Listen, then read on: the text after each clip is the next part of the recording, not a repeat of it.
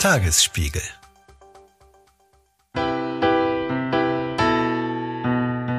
Die Verantwortung liegt vor allen Dingen auch darin, dass wir nach außen ein vernünftiges, geschlossenes Bild abgeben und den Menschen vermitteln können, welche Ziele wir haben, welche Ideale wir haben und dass wir tatsächlich eine wählbare Alternative sind. Und dazu müssen wir uns alle am Riemen reißen und zusammenhalten und vernünftig uns nach draußen entsprechend darstellen. Das war Christine Brinker, Vorsitzende der Berliner AfD. Und auf ihren Landesverband wollen wir in den kommenden beiden Podcast-Folgen unseren Fokus richten. Worum geht's? Die Alternative für Deutschland befindet sich aktuell deutschlandweit im Umfragehoch. Um die 20 Prozent erreicht sie auf Bundesebene. Mehr als 30 sind es in Sachsen, Thüringen und Brandenburg, wo sie durchaus die Chancen hat, bei den Landtagswahlen 2024 stärkste Kraft zu werden. Ja, und dabei ist deutlich erkennbar, dass die Partei mit oder trotz ihres Erfolgs immer weiter nach rechts rückt. Oder vielleicht ja auch deswegen immer erfolgreicher wird.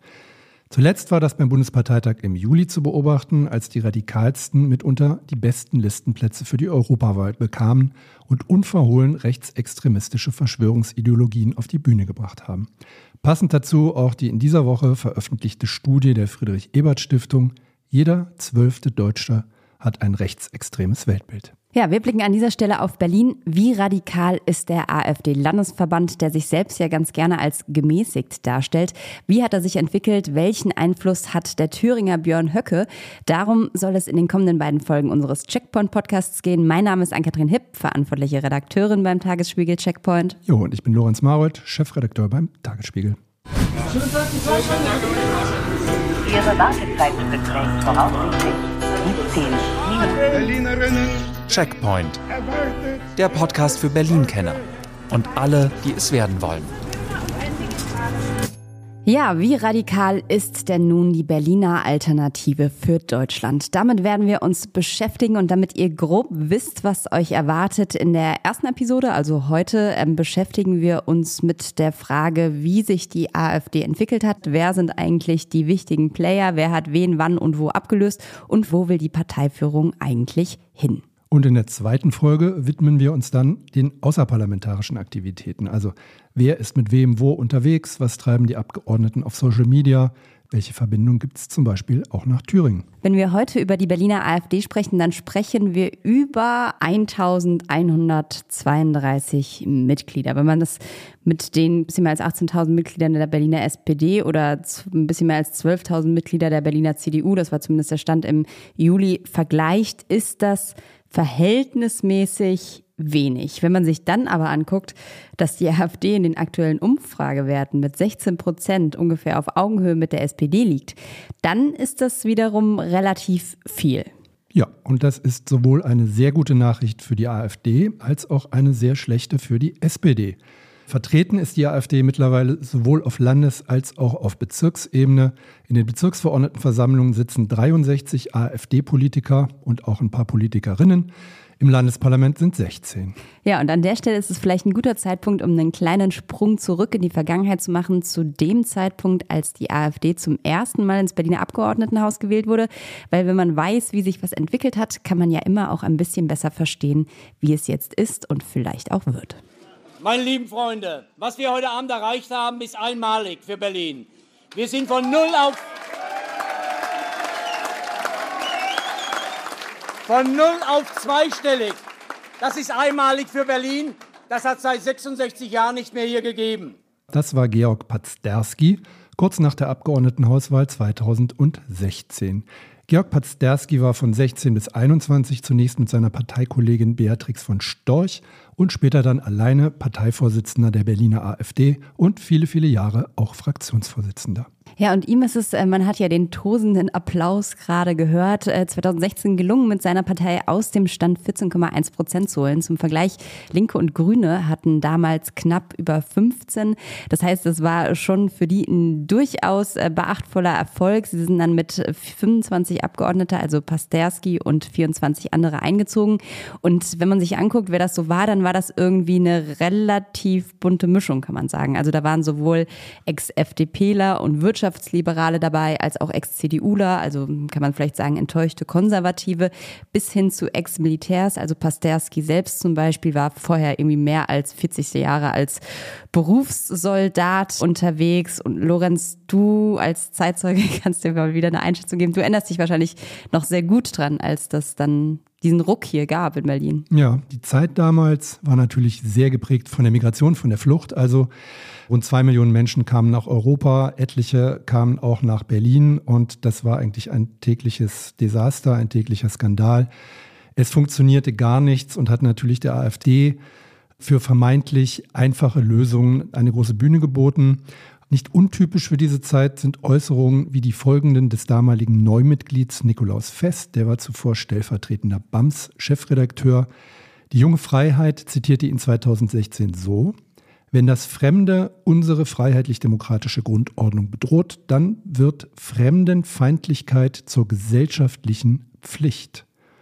Arabische, türkische und afrikanische Jugendliche nannte er primitiv und bösartig. Statt Gastarbeitern sprach er von Gesindel.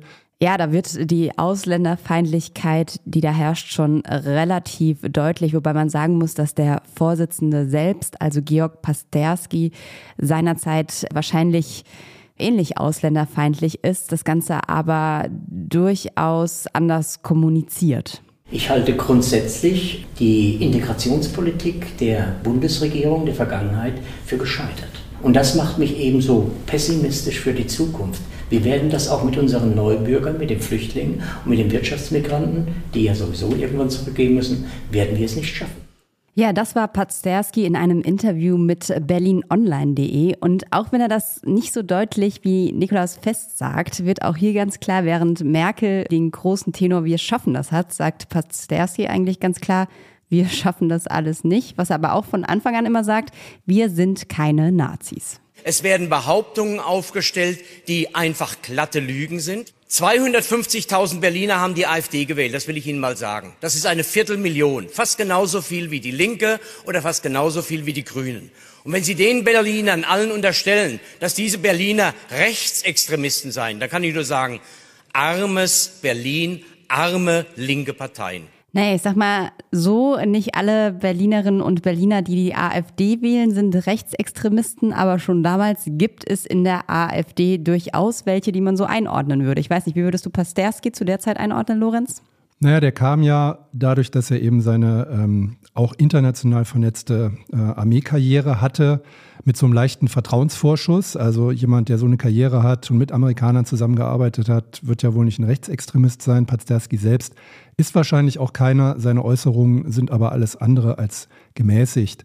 Er ist auch, wenn überhaupt, ein gemäßigter Radikaler. Also seine Ausländerfeindlichkeit, die sich bis heute ja hält, wenn man seine Äußerungen verfolgt, die war damals schon deutlich. Er wollte damals potenzielle Koalitionspartner durchaus finden. Das heißt, er war offen auch für eine Regierungsbeteiligung. Aber davon ist die AfD heute in Berlin, denke ich mal, zumindest sehr weit entfernt. Einer, der den Einzug damals ins Abgeordnetenhaus äh, miterlebt hat, ist der SPD-Politiker Ralf Wieland, der von 2011 bis 2021 Präsident des Abgeordnetenhauses war, also quasi derjenige, der dafür sorgt, dass alle Sitzungen im Idealfall reibungslos funktionieren. Und Wieland sagt im Rückblick Folgendes. Der Ton wurde rauer. Wir hatten ja dann auch mehr Ordnungsrufe als in den Wahlperioden äh, zuvor. Manchmal hatte es auch was mit der Reaktion auf AfD-Äußerungen zu tun, dass sich da was auch äh, hochgeschaukelt hat.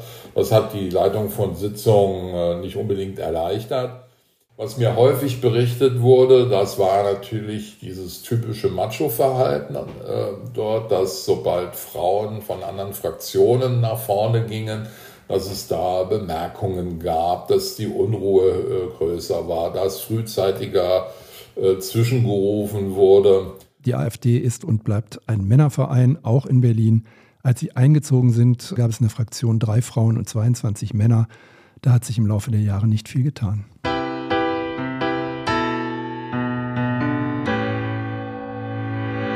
Ja, und um so ein bisschen Gefühl für die Sprache, die jetzt gerade ja mehrfach erwähnt worden ist, zu bekommen, haben wir an der Stelle einfach mal ein paar Redebeiträge aus der damaligen Legislaturperiode zusammengestellt, die allesamt mit Ordnungsrufen geahndet wurden. Denn Ihre Partei hat nicht nur die größte Rechtsbrecherin in der Geschichte der Bundesrepublik Deutschland als Bundeskanzlerin vorzuweisen. Nein! Diese jungen Männer, die müssen jetzt warten, bis die Betriebe eventuell mal ein geeignetes Weibchen gefunden haben oder eben auch nicht, welches dann in der langen Warteschleife vorbeigeht und sich auf den reservierten Platz setzt. Und schon gar nicht kann sich Berlin Weltstadt. leisten, weitere ich Gelder es nicht. für Sinn so, was, was muss ich mir denn bei Ihnen vorstellen? Das Gegacker geht ja wieder rund hier. Was muss ich mir denn bei diesen albernen Gänsen eigentlich vorstellen unter was sind alternative ich bin Journalist.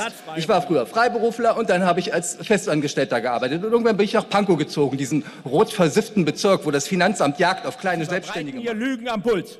Das ist nicht dem Parlament angemessen, Herr Scheider. Herr Kollege Latsch, für den Begriff der Lüge muss ich Sie rügen. Paradigmen, die sind unumstößlich. Dazu gehört, der Himmel ist oben, die Erde ist unten, tags ist es hell, nachts ist es dunkel. Oder es gibt zwei Geschlechter, nämlich Mann und Frau. Ja, der letzte Satz stammt von Andreas Wild. Andreas Wild, das war einer derjenigen, die, das kann man glaube ich so sagen, die radikalsten Ansichten und mit am meisten Unruhe ins Abgeordnetenhaus gebracht hatten. In Zahlen vielleicht einmal, er wurde von Wieland in dieser Legislaturperiode mit acht Ordnungsrufen ermahnt. Die AfD hatte insgesamt 18, alle anderen Fraktionen zusammen 15. Ja, nur ist nicht jeder Ordnungsruf, den man kassiert, ein Hinweis auf extremistische Bestrebungen. Aber gerade Andreas Wild hat es auf die Spitze getrieben. Der ist an einem Tag mal mit einer Kornblume ins Plenum marschiert. Nun weiß eigentlich jeder, der sich mit Politik beschäftigt, das war das Symbol der antisemitischen Schönerer-Bewegung in den 30er Jahren, das Erkennungsmerkmal der in Österreich verbotenen NSDAP. Erst als Wieland, der Parlamentspräsident, ihm drohte, von seinem Hausrecht Gebrauch zu machen und ihn rauszuwerfen, nahm Wild dann diese Kornblume ab. Irgendwann wurde Wild tatsächlich auch der Partei zu radikal, nachdem er 2017 auf Facebook geschrieben hatte, dass es Angela Merkel darum gehe, Deutschland umzufolgen, hat ihn die AfD zunächst aus der Fraktion und dann nach einem mehrjährigen Hin und Her irgendwann auch aus der Partei ausgeschlossen. Wobei man sagen muss, dieses mehrjährige Hin und Her lag auch daran, dass er dagegen geklagt hatte, nicht weil die AfD so unwillig war. Wobei man sich ja bei der AfD auch immer fragen muss, wenn es solche Abstoßungsreaktionen gibt, liegt das daran, dass ihnen tatsächlich Mitglieder zu radikal geworden sind oder ob sie sich nur zu radikal äußern. Wir kommen aber nochmal zurück zur parlamentarischen Arbeit. Von anderen Parteimitgliedern hört man, dass sich die AfD-Politikerinnen, die wenigen und Politiker, eigentlich relativ unauffällig verhalten, also sich wenig einbringen. Mitunter hört man da Sätze wie, die fachliche Arbeit findet eigentlich nicht statt, das Parlament wird genutzt, um die Botschaften unterzubringen. Einer, der die schriftlich nachvollziehbare, sage ich mal, Oppositionsarbeit in den Jahren 2016 bis 2019 ausgewertet und in einem Buch veröffentlicht hat, ist der Politikwissenschaftler Benedikt Ugarte Chacon. Der hat ein Buch geschrieben, Titel Parlamentarischer Populismus. Ja, kurzer Transparenzhinweis. Benedikt Ugarte Chacon arbeitet als Referent in der Senatsverwaltung für Finanzen inzwischen. Seine Analyse ist aber unabhängig von dieser Tätigkeit entstanden. Genau, der hat auf jeden Fall äh, 157 Anträge und 1112 schriftliche Anfragen ausgewertet. Kurze Erklärung zu den parlamentarischen Anfragen vielleicht nochmal. Das ist im Prinzip ein ja, parlamentarisches Kontrollmittel. Also alle Abgeordneten haben das Recht, dem Senat Fragen zu stellen und dadurch Erkenntnisse über die aktuelle Lage in Berlin, die Arbeit des Senats etc. zu bekommen. Das ist immer wieder eine große Debatte, weil es auch natürlich einen hohen Verwaltungsaufwand bedeutet. Aber es ist natürlich auch ein sehr legitimes Mittel, um parlamentarische Arbeit zu machen. Absolut. Und es ist auch ein Mittel, das uns als Journalisten auch nutzt, in Kombination mit unseren eigenen Abfragen, die wir ja stellen. Also das ist per se nicht verwerflich. Aber man kann natürlich anhand der Anfragen ablesen, um welche Themen sich die einzelnen Abgeordneten besonders kümmern, wo sie ihre Schwerpunkte setzen. Und die Top 3 bei der AfD nicht besonders überraschend. Das war vor allem innere Sicherheit und Justiz, Asyl, Migration, Geflüchtete und wegen eines einzelnen besonderen Abgeordneten auch zur Verkehrspolitik. Man muss, glaube ich, darauf hinweisen, dass sich dann bestimmte Ressentiments, die sich gegen bestimmte Bevölkerungsgruppen richten, also nicht nur gegen äh, muslimische Menschen, sondern auch Menschen allgemein mit sogenanntem Migrationshintergrund, gegen Wohnungslose, gegen queere Menschen, dass sich das durch sämtliche äh, Kategorien durchgezogen hat, unabhängig vom Thema, das dort eigentlich behandelt wurde. Ja, und eine der auffälligsten Erkenntnisse, die Benedikt Ugarte Chacon hat, äh, ist eine, die ist jetzt nicht wahnsinnig überraschend, weil man sie auch kennt, aber er hat das auch nochmal dann deutlich herausgearbeitet. Die AfD spielt einfach immer wieder mit den Ängsten der Menschen. Also es gab einen Antrag, da ging es darum, dass sich die AfD-Fraktion gegen die doppelte Staatsbürgerschaft gewandt hat beispielsweise. Und wenn man die Begründung dieses Antragstextes ernst nehmen würde, dann müsste man tatsächlich befürchten, dass der Untergang Deutschlands kurz bevorsteht, weil mit doppelter Staatsbürgerschaft die Gefahr einherginge, dass, Zitat, fremdstaatliche Lebenskultur hier alles durchgreifen würde und das würde dann sogar zu, noch ein Zitat, einer fremdgesteuerten Außenpolitik Deutschlands führen. Insbesondere türkischen Staatsbürgern wird dann von der AfD-Fraktion unterstellt in diesem Antrag, dass sie eine, Zitat, feindliche Übernahme Deutschlands anstreben würden. In der Auswertung seiner Arbeit hat er geschrieben, dass nahezu durchgängig rechtspopulistische Denk-, Argumentations- und Erklärungsmuster bedient wurden. Da wurden immer wieder die Schlagworte Masseneinwanderung, Asylmissbrauch genutzt und da wurde immer wieder der Zusammenhang zwischen Kriminalität und Migration hergestellt. Ja, und diese Denkmuster, die zeigen sich natürlich auch in den Abgeordnetenhaussitzungen, wobei man dazu sagen muss, dass die Fraktion selber schon auch so ein bisschen darauf geachtet hat, dass sie nicht komplett radikal daherkommt. Dazu hören wir an der Stelle nochmal den damaligen Parlamentspräsidenten Ralf Wieland. Was erkennbar war, dass die AfD-Führung unter Pasterski und dem äh, parlamentarischen Geschäftsführer Hansel äh, versucht hat, ich sag mal so diejenigen, die am gefährlichsten äh, für sie äh, da waren, so oft gar nicht zum, zu Wort kommen zu lassen. Es gab ja auch 2016 bis 2021 in der Fraktion so Anhänger des, des Höckeflügels.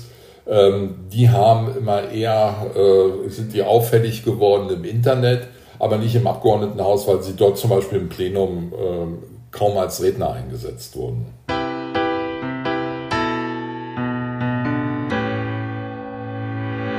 So, und an der Stelle wird es Zeit, über den Flügel zu sprechen, den Wieland hier gerade auch genannt hat. Der sogenannte Flügel, für alle, die es nicht wissen, wurde 2015 von dem im Thüringen sitzenden AfD-Vorsitzenden Björn Höcke gemeinsam mit dem damaligen Vorsitzenden der AfD Sachsen-Anhalt, André Poggenburg, gegründet und war eine völkisch-nationalistische rechtsextreme Gruppierung innerhalb der AfD, die sich im Prinzip ja vernetzt hat, um so wurde das damals äh, durch die Blume oder auch relativ direkt kommuniziert, eine gewisse Schlagkraft innerhalb der Partei zu entwickeln und ja, sich zu positionieren. In der Partei selbst gab es von Anfang an sehr unterschiedliche Haltungen, wie man mit dieser Gruppierung umgeht.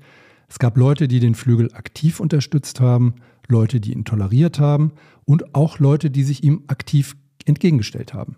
Es gab tatsächlich nie sowas wie eine offizielle Mitgliederliste des Flügels, aber es gibt so vier Kategorien, anhand derer man so ein bisschen einordnen kann, welche Abgeordnete sich als flügelnah bezeichnen können. Also es gab erstens die Leute, die die Erfurter Resolution unterschrieben haben. Das ist sowas wie die Gründungsurkunde dieses Flügels. Und wenn man da Berlin anguckt, da waren zwei Leute auf jeden Fall mit dabei. Das ist einmal der Bezirksvorsitzende Sebastian Mark damals gewesen und das war Andreas Wild, über den wir ja gesprochen haben. Dann gab es eine zweite Kategorie, nämlich die Leute, die sich bekannt haben, gesagt haben, wir unterstützen Björn Höcke und diesen Flügel und finden das alles super toll.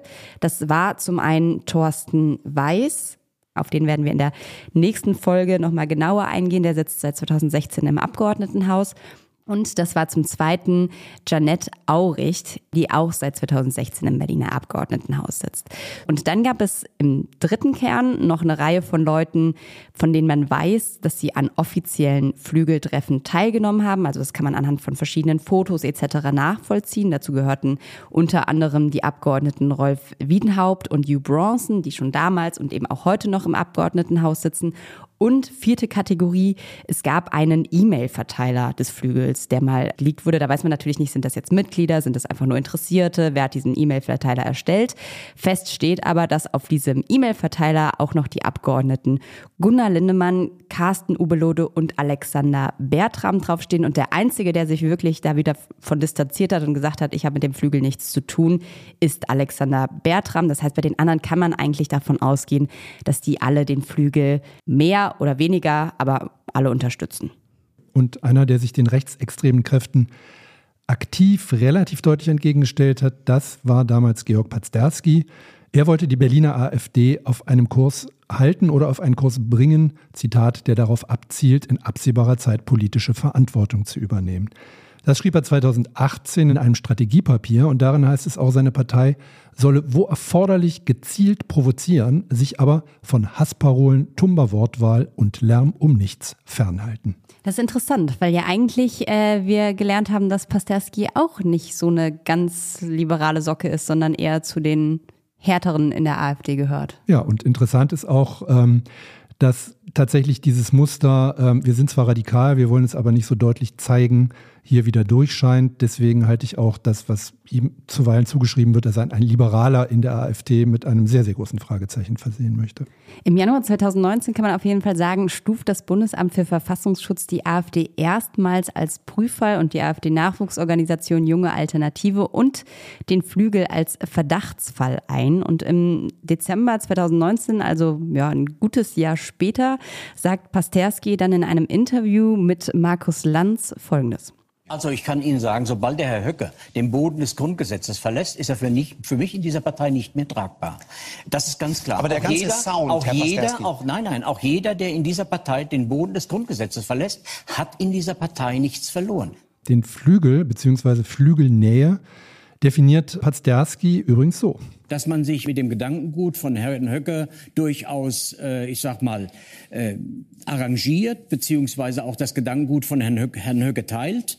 Ähm, man Der äh, ist offiziell sehr, als ist sehr, Faschist na- bezeichnet werden Sehr darf, nationalkonservativ, äh, patriotisch, ähm, das durchaus von dem einen oder anderen in in diesem Bereich auch falsch verstanden wird und der dann auch über Falsch die Stränge schlägt. wird? Ja, und dann auch über die Stränge schlägt. Äh, ich habe ja schon sehr, sehr oft wa- gesagt... Moment, stopp nochmal. Was Ja. ist, wo ist er falsch verstanden worden und wo hat er über die Stränge Nein, geschlagen? wissen Sie, Sie haben, Sie haben auch in einer Partei haben Sie immer Personen mit dabei, die Dinge falsch interpretieren. Ja, und dann glauben, noch einen Schritt weiter gehen zu müssen und etwas zu tun, was eigentlich gar nicht äh, mit dem Programm der AfD vereinbar ist. Was auch möglicherweise auch gar nicht mit dem, ich sag mal, mit dem Grundgesetz so vereinbar ist, wie wir uns das wünschen. Es ist ganz interessant, wie er da rumrudert. Das eine ist, dass er ja ganz klar sagt, dass es möglicherweise Menschen gibt in der AfD, die Dinge tun, die nicht mit dem Grundgesetz vereinbar sind. Und er macht eben die zweite Sache, er positioniert sich ganz klar gegen Höcke, was nicht so wahnsinnig viele, vor allem nicht so wahnsinnig viele in hohen Positionen in der AfD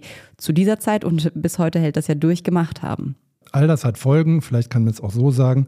Während sich die AfD zunehmend auf den Untergang des Abendlandes fokussiert, gehen die vermeintlich Liberaleren wie Pazderski selbst unter. Einerseits auf Bundesebene, wo er bei der Wahl zum Bundesvorstand durchfällt, und dann auch auf Landesebene, wo Pazderski aus unterschiedlichen Gründen keinen Rückhalt mehr hat und im Januar 2020 als Parteivorsitzender zurücktritt. Er übergibt an den EU-Parlamentsabgeordneten Nikolaus Fest und wie der denkt und spricht, das haben wir eben schon gehört. Ja, danach passiert relativ viel in nicht ganz so langer Zeit. Also März 2020 wird erstmal klar, dass die AfD vom Verfassungsschutz bundesweit als Verdachtsfall eingestuft wird und der Flügel als erwiesen rechtsextrem. Das hat zur Folge, dass sich der Flügel tatsächlich zwei Wochen später auflöst. Auflöst heißt in diesem Fall, es gibt ihn offiziell nicht mehr. Inoffiziell kann es dann natürlich trotzdem noch Strukturen geben. Und Anfang März 2021 wird bekannt, dass das Bundesamt für Verfassungsschutz die gesamte AfD als rechtsextremen Verdachtsfall eingestuft hat. Und kurz um das einmal zu erklären, also im Prinzip arbeiten die mit Mosaiksteinchen. Das heißt, die gucken sich alle möglichen Landesverbände, alle möglichen Bundespolitikerinnen, alle möglichen Menschen in der AfD an und sammeln dann eben einzelne Indizien, um die am Ende einzustufen. Und da gab es ein 1000 einseitiges Gutachten vom Bundesverfassungsschutz, das relativ detailliert beschreibt, wie sich Hass und Hetze in dieser Partei ausgebreitet haben. Und darin gibt's auch ganz viele ja, kleine Mosaiksteinchen aus dem Berliner Landesverband. Ja, unter anderem wird da ein Post des Landesverbandes Berlin aus dem März 2020 zitiert. Rekordzahl von 670.000 Waffenscheinen, Kriminalitätsbekämpfung selber machen, immer mehr Deutsche rüsten notgedrungen auf. Zitat Ende. Für den Verfassungsschutz ist das nachvollziehbarerweise eine gefährliche Äußerung, weil der Landesverband ruft hier zur Selbstjustiz auf. Es werden unterschiedlichste Berliner in diesem Gutachten genannt und der eigentlich radikalste ist einer, der mittlerweile im Bundestag sitzt. Und zwar ist das Gottfried Curio. Und äh, um so einen kleinen Geschmack dafür zu geben, was das für ein Typ ist, der spricht unter anderem von Psychoterrorismus, wenn Bundespräsident Frank-Walter Steinmeier sich zum Weltkriegsgedenken äußert und der bezeichnet die Bundesrepublik als, Zitat, Gesinnungsdiktatur. Tja, und er hat ähm, fröhlich Gesellschaft in diesem Gutachten weil da werden ja auch andere diverse Berliner Abgeordnete genannt, interessanterweise auch Georg Pazderski, aber eben auch die bekennenden Flügelmitglieder Janet Auricht und Thorsten Weiß.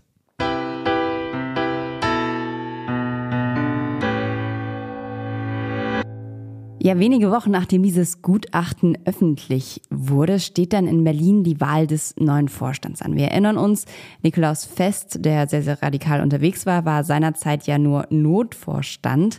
Christi Brinker setzt sich am Ende durch, übernimmt und wird dann auch nach der Wahl im Herbst 2021 Pazderski als Fraktionsvorsitzenden ablösen. Das heißt, sie ist im Prinzip diejenige, die als Frau tatsächlich, äh, die Macht übernimmt und auch diejenige, die sie bis heute innehat. Aber wer ist Christine Brinker? Sie ist in der DDR geboren, das weiß man. Sie hat promoviert als Architektin, ist Gründungsmitglied der Berliner AfD. Sie sitzt seit 2016 im Abgeordnetenhaus.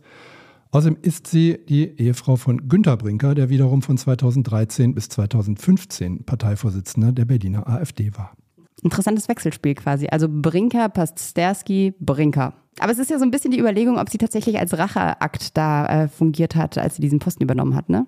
Ja, genau. Ihr Mann ist 2016 ja abserviert worden von Pasterski.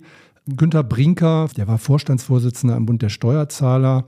Dann gab es so einen Miniskandal, der ist aber von allen Vorwürfen damals freigesprochen wurde, äh, wurden. Und ähm, 2021 äh, ist er zum letzten Mal auffällig äh, gewesen, als er in einem AfD-internen Facebook-Chat einen Mordaufruf an Bundeskanzlerin Angela Merkel weitergeleitet hat. Hat er sich, muss man sagen, dafür entschuldigt. Klassisches Mausgerutscht der äh, AfD. Interessant ist vielleicht noch, dass die beiden mehrere Immobilien besitzen. Die sollen angeblich sogar Immobilienmillionäre sein. Das heißt, äh, zumindest am Geld hapert es bei denen nicht. Ja, da gibt es noch andere Fraktionsvorsitzende anderer Parteien in Berlin, denen das auch gelungen ist. Wer sind noch Immobilienmillionäre? Das ist das Thema eines anderen Podcasts, den wir hier in Berlin, einigen Wochen deine vielleicht machen. Immobilienmillionäre. Weiter Ja. geht's. Auf die Frage, wie sie in der AfD gelandet ist, sagte Christine Brinker in einem Interview mit TV Berlin-Moderator Peter Brinkmann, dass ihr Mann Günther Brinker der Anstoß war, auch in die AfD einzutreten. Ach, wissen Sie, ich habe ähm, immer wieder, auch um mich selbst natürlich zu kontrollieren, ähm, äh, immer wieder auch den Valomaten selber gemacht. Als Komm, Wahlempfehlung kommt bei mir immer AfD raus. ja, äh, sicher kommen danach auch FDP und CDU, klar. Aber an erster Stelle, auch wenn natürlich nicht mit 100 Prozent. Ich prüfe mich ja sogar, indem ich auch den Valomaten der anderen Landes, äh, äh, Bundesländer mal pro- ausprobiere und äh, durchgehe.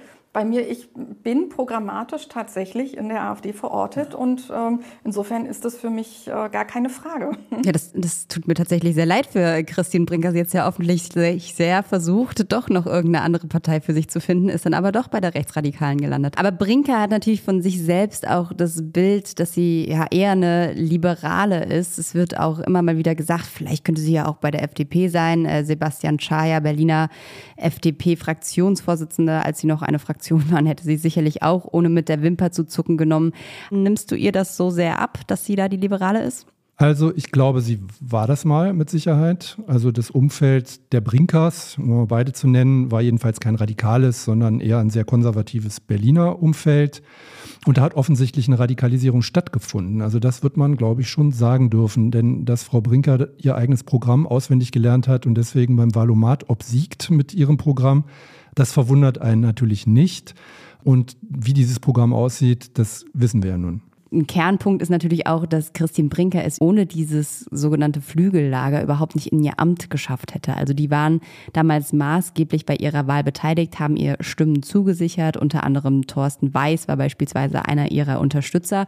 Und man muss sagen, das war wahrscheinlich auch deshalb so, weil sich Christine Brinker im Gegensatz zu Pazderski, den wir jetzt schon ein paar Mal gehört haben, eben nicht offen gegen dieses thüringische Höckelager und gegen den Flügel gestellt hat, sondern irgendwie versucht hat, sie so zu integrieren. In einem Tagesspiegel-Interview kurz nach der Wahl 21 hat sie erklärt, es sei für sie immer wichtig gewesen, mit denen zusammenzuarbeiten, die sie als konstruktiv einschätzt. Ja, also solche Leute gäbe es auch unter denen, die Sympathien für den Flügel hatten. Zitat, warum soll ich die nicht ins Boot holen? Es ergibt keinen Sinn, Personen auszugrenzen, weil man politisch anders unterwegs ist. Das geht gar nicht in einer Partei. Zitat Ende. Das ist natürlich schon auch ein bisschen politischer Offenbarungseid. Ja, und wenn sie dann äh, angesprochen wird auf die Erwartungshaltung der Flügelleute, die sie unterstützt haben, ins Amt gebracht haben, dann sagt sie ganz klar, dass es eine geringere Polarisierung innerhalb der Partei geben soll. Und auch da nochmal das Zitat, nicht miteinander zu reden, sondern Parteimitglieder anzuschwärzen und ihnen Konstruktivität abzusprechen. Das hat bei uns zu viel Streit geführt. In den kommenden Jahren danach werden die Flügelleute jedenfalls fleißig mit Posten versorgt in der AfD.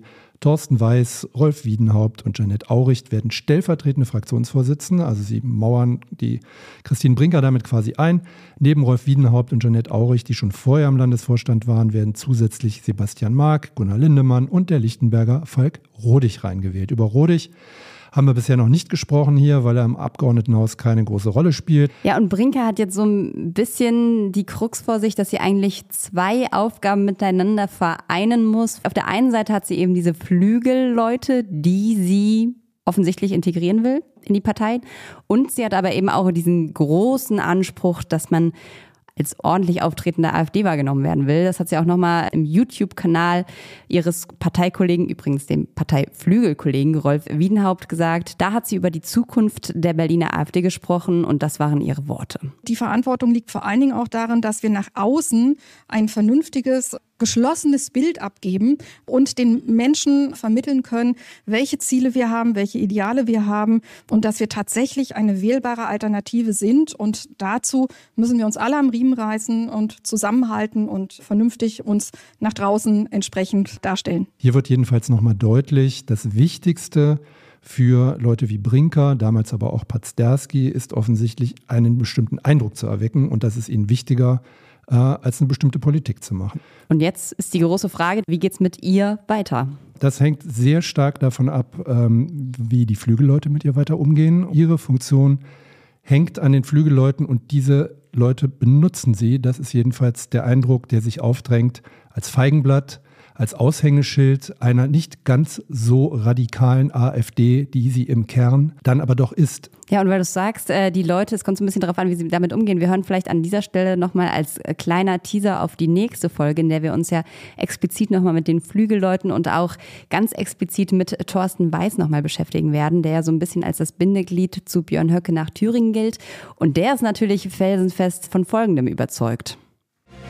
Auch in einem Landesverband wie Berlin gibt es eine starke Stimme des Flügels. Wir machen unsere Standpunkte klar, wir treten für unsere Überzeugung, für unsere Ideale ein. Heiliges Pathos heiliges Pathos und am Ende natürlich so ein bisschen auch die Frage, wie stark ist dieser Flügel und wie sehr wollen Sie jetzt eigentlich noch weiterhin die Taktik fahren, möglicherweise die Christine Brinker als dieses Feigenblatt, wie du es genannt hast, vorne stehen zu lassen. Man kann ja gerade vielleicht sich auch Björn Höcke weiter zum Vorbild nehmen, der ja mit seinem Kurs in Thüringen, nämlich einfach radikal alles auszupacken und überhaupt keine Hemmungen zu haben, fährt er ja vermeintlich, zumindest aus AfD-Perspektive, ganz gut. Die Frage muss natürlich auch lauten, wie muss man eigentlich gestrickt sein, um so etwas integrieren zu wollen? Also in Thüringen wird um Höcke geradezu ein Führerkult betrieben. Höcke selbst darf aus guten Gründen als Faschist bezeichnet werden. Warum und drei Teufelsnamen will man als Demokratin solche Leute in eine Partei einbinden? Ja, und mit all diesen Fragen werden wir uns in der nächsten Folge beschäftigen. Dann widmen wir uns nämlich den außerparlamentarischen Aktivitäten. Also wer ist mit wem wo unterwegs? Was treiben die Abgeordneten auf Social Media? Welche Verbindungen gibt's auch nach Thüringen? Und warum sagt die Berliner Vorsitzende Christine Brinker zu all dem recht wenig bis nichts? Und damit äh, verabschieden wir uns heute. Wir freuen uns über Kommentare, über Hinweise. Und dann würde ich sagen, hören wir uns nächste Woche wieder. Bis dahin. Die Redaktion hatte Sabine Schmidt, Recherche Angelika Ertel, Produktion Markus Lücker. Die Musik kam wie immer von Anke Mürre. Tschüss.